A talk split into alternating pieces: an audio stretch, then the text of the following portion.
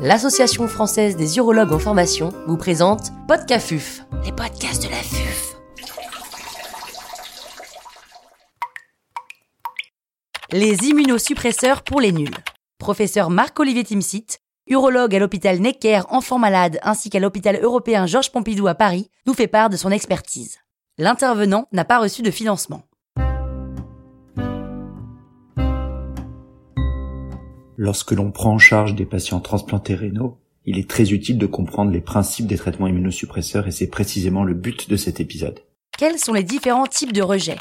Il existe quatre formes de rejet, le rejet hyperaigu, le rejet aigu, le rejet immoral et puis ce qu'on peut appeler le rejet chronique. Le rejet hyperaigu est secondaire aux anticorps préformés anti-HLA ou anti-ABO circulants. C'est un rejet qui va être immédiat, c'est le rein qui devient noir pendant l'intervention ou c'est un rejet euh, dans les jours qui suivent l'intervention. Et normalement, ce rejet hyperaigu ne doit pas exister puisqu'on s'assure de l'absence d'anticorps circulants alloréactifs par la négativité du cross-match. Mais c'est vrai qu'aujourd'hui, entre les transplantations ABO incompatibles et HLA incompatibles chez des receveurs que l'on désensibilise, il peut y avoir euh, quelques anticorps à faible concentration des anticorps circulants qui peuvent être responsables de tels épisodes à minima. Il y a ensuite le rejet aigu qui est un rejet cellulaire, c'est l'infiltrat du transplant par des lymphocytes cytotoxiques que l'on traite par des corticoïdes en bolus ou en augmentant les doses quotidiennes. Ce rejet est réversible. Bien évidemment, le nombre d'épisodes de rejet aigu et l'amplitude de ces épisodes va être corrélé à une diminution de la survie du transplant. Enfin, le rejet humoral, qui est l'agression de l'endothélium du transplant par des anticorps anti-HLA, qui euh, n'est rentré qu'en 2001 dans la classification de Banff, puisqu'en réalité, il a fallu attendre la mise au point de techniques euh, assez sensibles de dépistage pour pouvoir mettre en évidence ces anticorps anti-HLA spécifiques du donneur, qu'on appelle les DSA, pour Donor Specific Antibodies, dont le rôle délétère n'est pas uniquement lié à leur concentration, mais aussi à leur fonction, à leur pathogénicité. Un papier dans New England il y a quelques années des équipes françaises avait montré qu'il fallait que ces DSA fixent la fraction C1 du complément pour avoir cet effet délétère. Et en fait, ce rejet chronique humoral a une place prépondérante dans ce que l'on appelle le rejet chronique, qui euh, comprend en fait essentiellement des lésions irréversibles humorales mais aussi d'autres agressions secondaires à l'immunité innée ou adaptative, et même euh, une sorte de dysfonction chronique qui peut aussi être liée à la toxicité des médicaments. Donc ce rejet humoral va être traité par des plasmaphérèses, par des immunoglobulines intraveineuses, par du rituximab qui est un anti-CD20, donc un anti-lymphocyte B, par d'autres molécules, et y compris avec le rôle croissant euh, dans les essais cliniques actuellement du tocilizumab, qui est un anti-L6 dont on a beaucoup entendu parler euh, ces dernières semaines dans le cadre du Covid-19. Quelles sont les cibles des immunosuppresseurs? Il existe quatre mécanismes, ou plutôt niveaux d'action des immunosuppresseurs. La présence des lymphocytes, l'activation des lymphocytes, le blocage de la prolifération des lymphocytes, et puis on n'y reviendra pas, l'action anti-inflammatoire finalement assez euh, méconnue mais combien classique des euh, corticostéroïdes. Pour le premier point, la présence des lymphocytes, on va pouvoir dépléter les lymphocytes en utilisant des immunoglobulines anti-lymphocytes comme l'ATG qui vont induire une lymphopénie profonde durable, hein, c'est un effet déplétant de plusieurs mois, et donc euh, une immunosuppression assez toxique par thrombopénie, par infection, mais aussi par des réactions d'hypersensibilité. On peut également bloquer les lymphocytes T activés. Les lymphocytes activés expriment le récepteur de l'interleukine 2 euh, à la surface, et donc on va bloquer ce récepteur avec du basiliximab, le Simulec, qui n'est pas déplétant, mais qui est bloquant, qui agit par saturation du récepteur.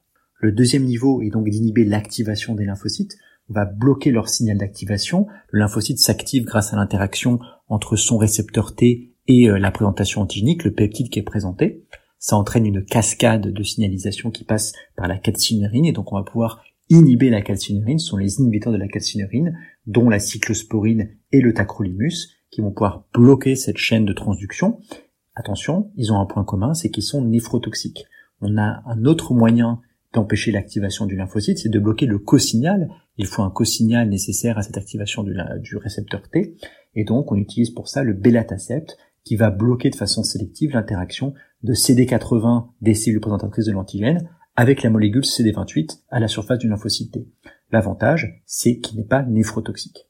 Le troisième niveau d'action est non plus de bloquer l'activation, mais la prolifération des lymphocytes, soit en bloquant directement le signal d'entrée dans le cycle cellulaire et euh, ça, c'est la cascade qui est dépendante du récepteur allié 2 et qui passe par la voie PI3K KT-mTOR. Donc on utilise pour ça un inhibiteur de mTOR que l'on connaît bien maintenant en neurologie, comme le sirolimus ou l'évirolimus. Et la deuxième façon de bloquer le cycle cellulaire c'est tout simplement en enlevant les matériaux nécessaires à la construction de la cellule ou donc de l'ADN.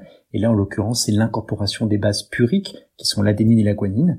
Et pour ça, on va utiliser deux types de produits, soit l'azatioprine limurel, qui est un analogue des bases puriques. Le problème, c'est qu'il n'est pas du tout spécifique des lymphocytes. Et donc, en fait, il va avoir comme effet secondaire une toxicité sur la moelle, une hépatotoxicité et puis une potentielle oncogénicité. Il n'est pas spécifique.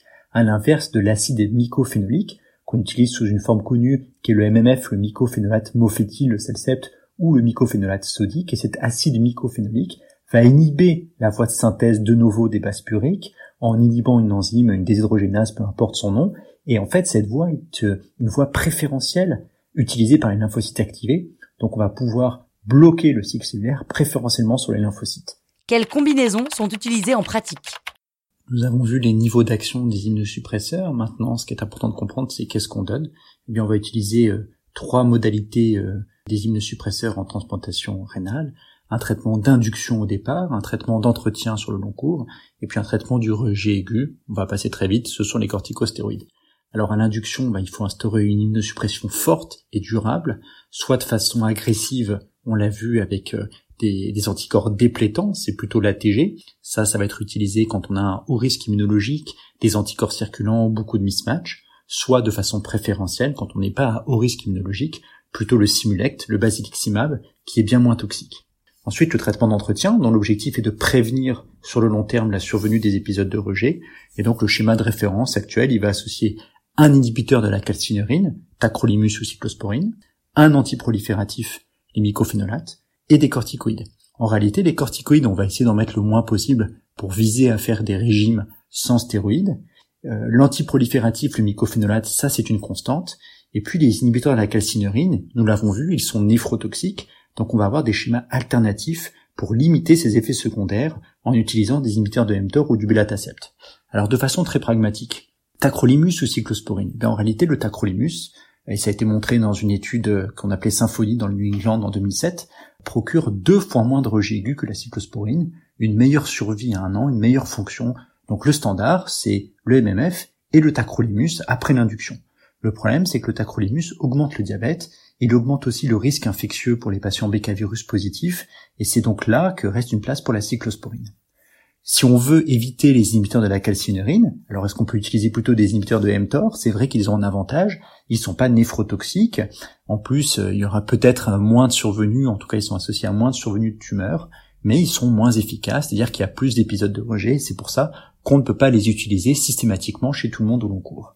Et puis donc, l'autre enfin alternative, plutôt que les inhibiteurs de la calcinurine, serait le belatacept, on en a parlé, il y avait une étude, l'étude Benefit, euh, dont le, résultat euh, à 7 ans était sorti dans le New England en 2016, qui montre que euh, comparé à la cyclosporine, on a une meilleure fonction rénale, avec peut-être quand même une petite tendance à plus de rejet aigu, mais on a une meilleure survie globale. Et c'est la première fois qu'une étude montre un gain de survie globale par rapport à la cyclosporine. Le problème, c'est que le belatacept n'a jamais été comparé au tacrolimus dans un essai prospectif randomisé. Et puis, il y a un vrai risque lymphoprolifératif avec le belatacept. D'ailleurs, il est contre-indiqué pour les patients qui sont EBV négatifs ou avec un statut sérologique non connu, puisqu'ils risquent de développer euh, un syndrome lymphoprolifératif. Il faut également, pour les patients qui sont CMV-, envisager une prophylaxie anti-CMV.